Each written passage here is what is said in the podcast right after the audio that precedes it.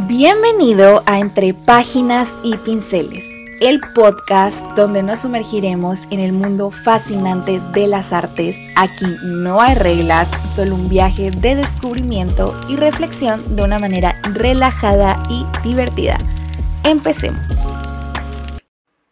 Feliz jueves. ¿Cómo estás? Espero que muy bien y espero que no estés escuchando el aire del ventilador porque ya está haciendo calor y la verdad no lo, no lo quisiera apagar.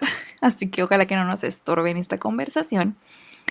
Me da gusto que estés aquí un día más, sobre todo porque tengo que confesar que sacrifiqué mi hora de ejercicio para poder escribir este podcast.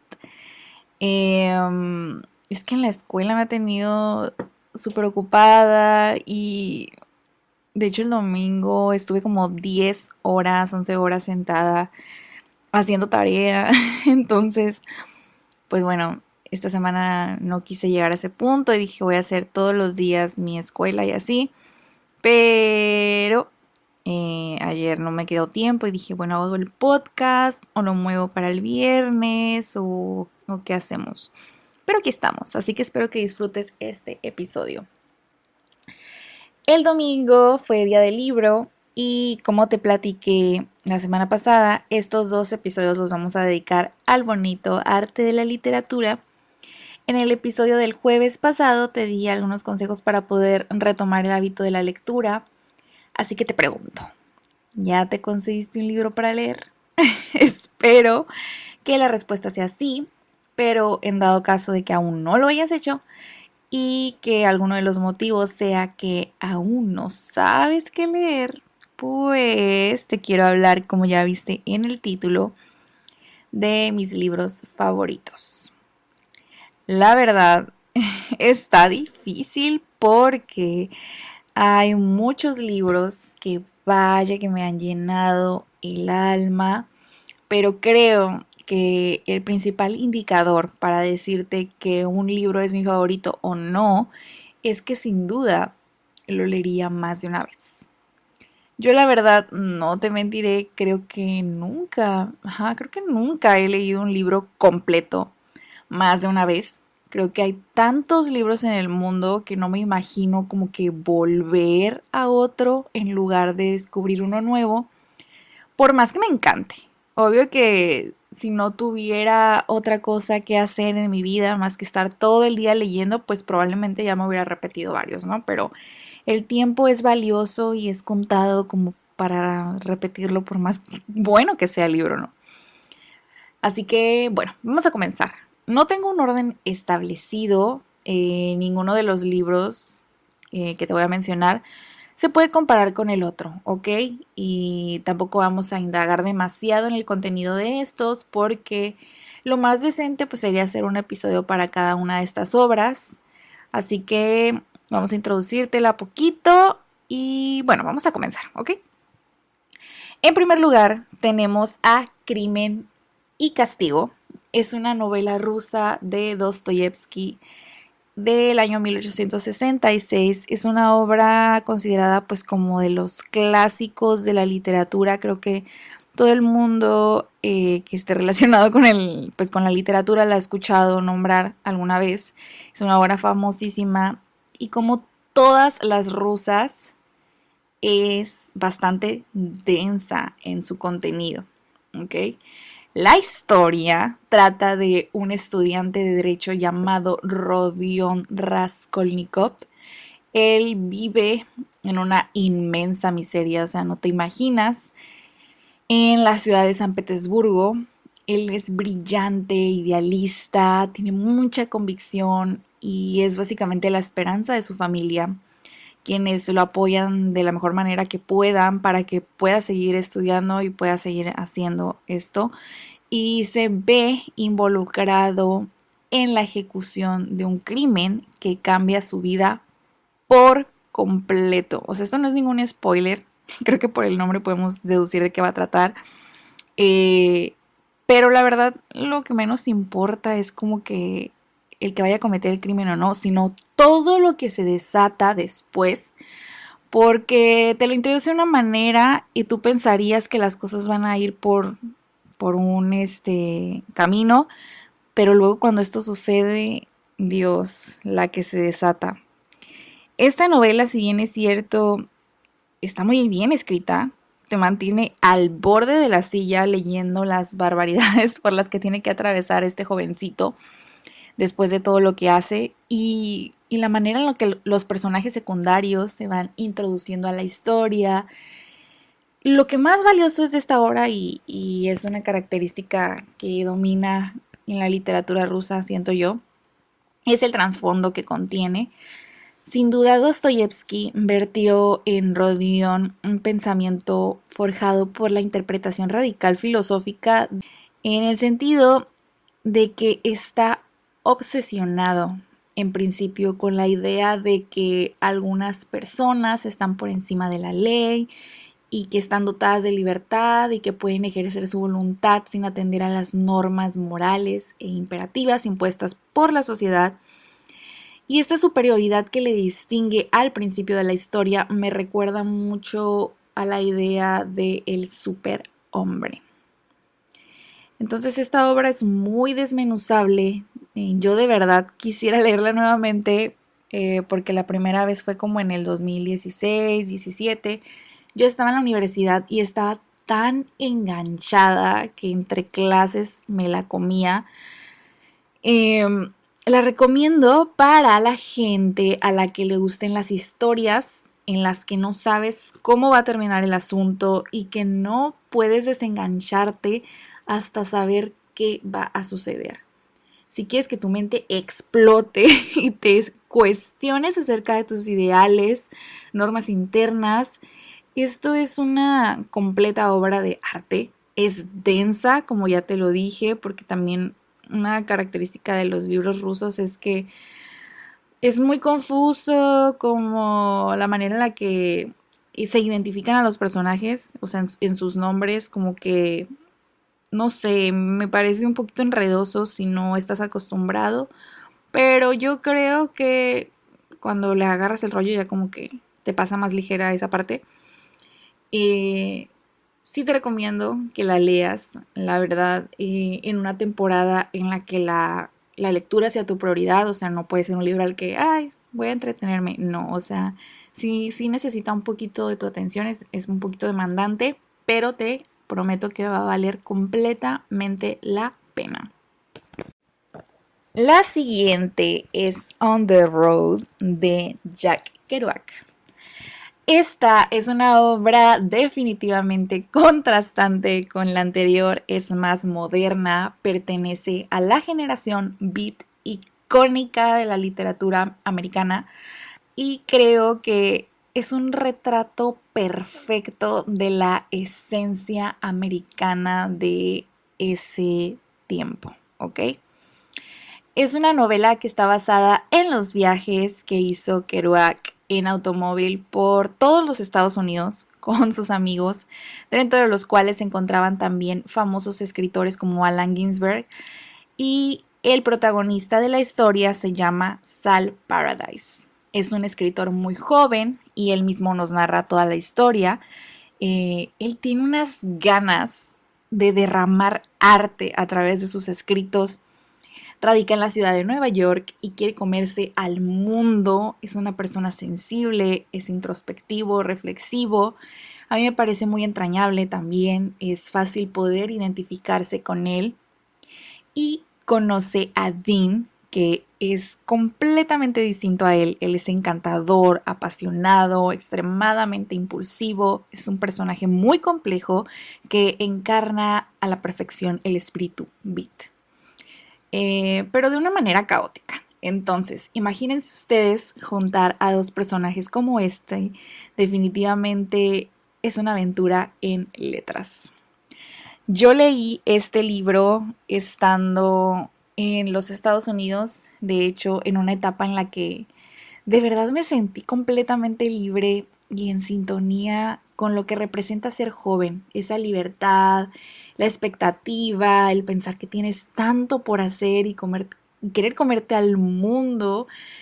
Así que lo disfruté por mí.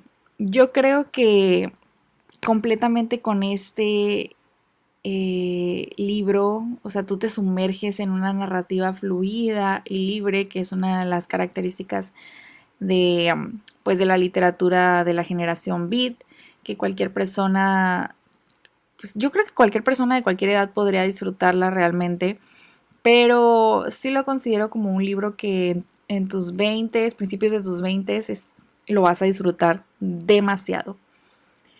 Y en tercer lugar, tenemos a Así habló Zaratustra. Esta es una obra escrita por el filósofo Nietzsche, publicada por ahí de 1883. Es una especie de novela poética en la cual este filósofo demostró que tiene una habilidad narrativa de excepcional.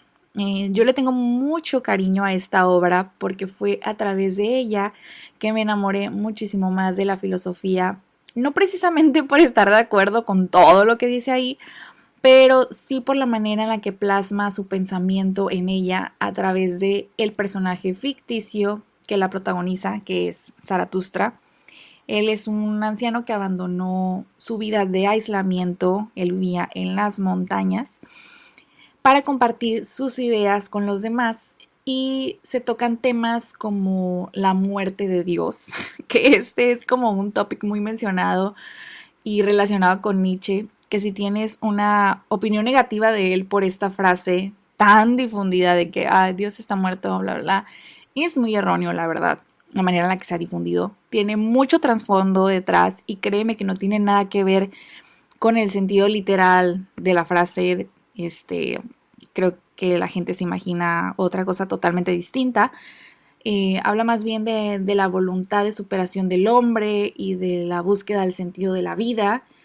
Se divide en muchas partes la novela y tiene muchos discursos, aforismos, versos es una obra profunda y muy completa que puedes interpretar de muchas maneras. Trata de todo tipo de temas. A mí me parece que es preciosa. Da respuestas a muchas interrogantes, pero también da mucho lugar a debate. Te deja con dudas. Es simplemente increíble.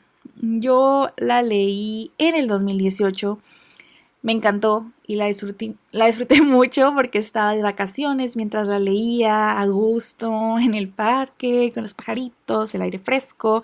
No, no, no, no. Una deliciosidad. Ya quisiera yo en estos momentos tener ese tipo de vida. la recomiendo para la gente a la que le guste la reflexión, el cuestionamiento, que no busque respuestas, pero sí busque preguntas que sea una persona crítica y abierta, como te digo, o sea, tiene como que su parte controversial, pero nada que ver, o sea, yo creo que es muy importante pues leerla, es, parte como de, estos libros que son como un sí o sí de leer antes de morir, te guste o no la filosofía, te guste o no la literatura, yo creo que es un imprescindible, ¿ok? Ahora Ustedes no tienen idea de lo mucho que amo esta novela de Julio Cortázar, Rayuela. Es una novela que tengo tatuada en el corazón por completo. He vuelto a ella muchas veces, no por completo, pero sí me agarro el libro en páginas random y la visito porque simplemente me encanta, me encanta. ¿Cómo les describo el Rayuela? Bueno, pues para empezar, es descrita como una antinovela, ¿ok? En la primera página, Cortázar nos dice que es un libro que es muchos libros, pero que es principalmente dos. Entonces nos ofrece distintas maneras de leerla. Eh, el primer libro, pues de manera corrida desde el capítulo 1 hasta el capítulo 56. Él dice que si te lees eso, puedes prescindir de lo demás, que está bien, que no importa, ¿ok? O también puedes leerlo en el orden que te da él mismo, que es una tablita con los capítulos que debes ir siguiendo y en qué orden. O pues puedes empezar como tú quieras, ¿no? Esa es la idea de este libro que, que lo puedes leer de muchísimas maneras. Yo lo he leído la primera vez con el orden que él sugiere, que es el de la tablita, y luego lo he vuelto a visitar en el orden cronológico del 1 al 56, porque esta es la parte que a mí me gusta mucho más. A ver, mm, ¿de qué va Rayuela? Bueno, de una manera simplificada, tenemos la historia de Horacio Oliveira. Él radica en París tras un acontecimiento inesperado eh, vive en la búsqueda sin fin de su amante, una mujer a quien le dicen la maga, con quien tiene una relación apasionada llena de muchísimos contrastes y contradicciones. Eh, es una relación tormentosa, donde Horacio representa esta parte de la búsqueda del sentido de la vida. Él es reflexivo, filosófico, estudiado, le importa el arte, la literatura, etc pero vive en una eterna búsqueda de algo que jamás encuentra y contrasta enormemente con la maga, que pareciera que hasta la odia. la maga es espontánea, es despreocupada, es emocional y para colmo de Horacio, ella encuentra la felicidad sin buscarla, en lo pequeño de la vida, en lo espontáneo. Por otro lado, también destacan sus conversaciones con un grupo de amigos al que le denominan el Club de las Serpientes, donde escuchaban jazz mientras discutían sobre la pintura, la literatura, la arquitectura, etc. ¿no? Eran un grupo de intelectuales. Cortázar nos dibuja las calles de París de un modo que sientes que vas escuchando el jazz de fondo mientras caminas por las calles recién húmedas por la lluvia de un bohemio y precioso París. De verdad es fascinante y una de las tantas razones por las que yo me moría por estar en esta ciudad es porque es inevitable atravesar el puente de las artes y no recordar el legendario fragmento de andábamos sin buscarnos, pero sabiendo que andábamos para encontrarnos. Si no fuera poco, en los capítulos adicionales tenemos un vistazo más profundo hacia las motivaciones de los personajes y hay historias cruzadas que definitivamente enriquecen el argumento principal de la novela del capítulo 1 al 56 y te da un vistazo acerca de los pensamientos de Cortázar, acerca de la manera de hacer literatura, esto a través de la boca de sus personajes, claro está, que en cierta manera explican el por qué esta novela tiene ese toque experimental que el autor propone eh, diversas narrativas y formas de leerlo, pero también de escribir. Él te involucra en el proceso creativo, abordando diversos temas relacionados a esto. Es bastante valioso para aquellos que están interesados en la escritura. Eh, Cortázar es todo un artista. Yo tengo un ejemplar de Rayuela que es una versión conmemorativa. Es la misma portada del ejemplar que Cortázar conservó a lo largo de su vida de, esta obra. Es para mí muy especial, me la autorregalé en mi cumpleaños pasado porque originalmente esta novela la saqué de la biblioteca. No recuerdo ni siquiera si fue en mi ciudad o en unas vacaciones, la verdad no me acuerdo. Esta novela es para todos. Yo digo que es para todos, para todas las edades, todo tipo de lector. Creo que simplemente es tan versátil, tiene tanto de dónde cortar, que no creo que haya manera de que a alguien no le vaya a gustar o que a alguien no le vaya a agarrar sentido. Pero bueno, Espero que haya sido entretenido este episodio para ti. Yo la verdad que disfruté mucho recordando todos estos libros que han sido tan importantes en mi vida y me han acompañado a, lo largo de mis veintes.